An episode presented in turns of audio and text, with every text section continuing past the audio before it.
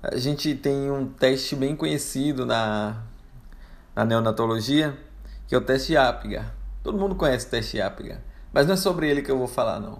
Eu vou falar sobre o boletim de Silverman Anderson. Você já ouviu falar nele? Bom, o boletim de Silverman Anderson também é utilizado em neonatologia. Por que eu lembrei do Apgar? Eu lembrei porque o Apgar a gente busca ter a melhor nota, né? No caso do Silverman Anderson é exatamente o contrário.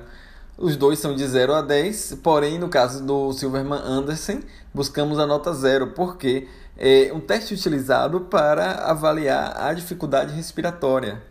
Se você tem zero, significa que você não tem dificuldade respiratória nenhuma. Então, é de leve, moderada, grave, quando já se torna a insuficiência respiratória evidente.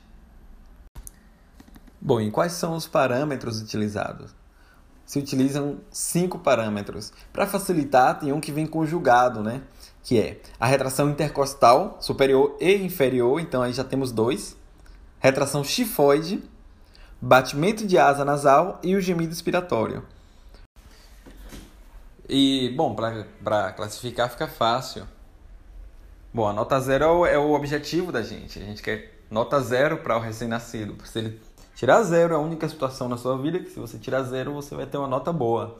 Bom, aí depois vem a classificação leve, moderada, grave. A leve de 1 a 3, moderada 4, 5, 6 e de 7 para cima é grave. Então, 1, 3, 4, 5, 6, 7, 8, 9, 10 é grave. Cuidado com pegadinha, porque tem pegadinha nesse sentido. Te dão a nota 8 e te pedem para classificar. Ou a nota 7. Eu vi uma questão agora assim.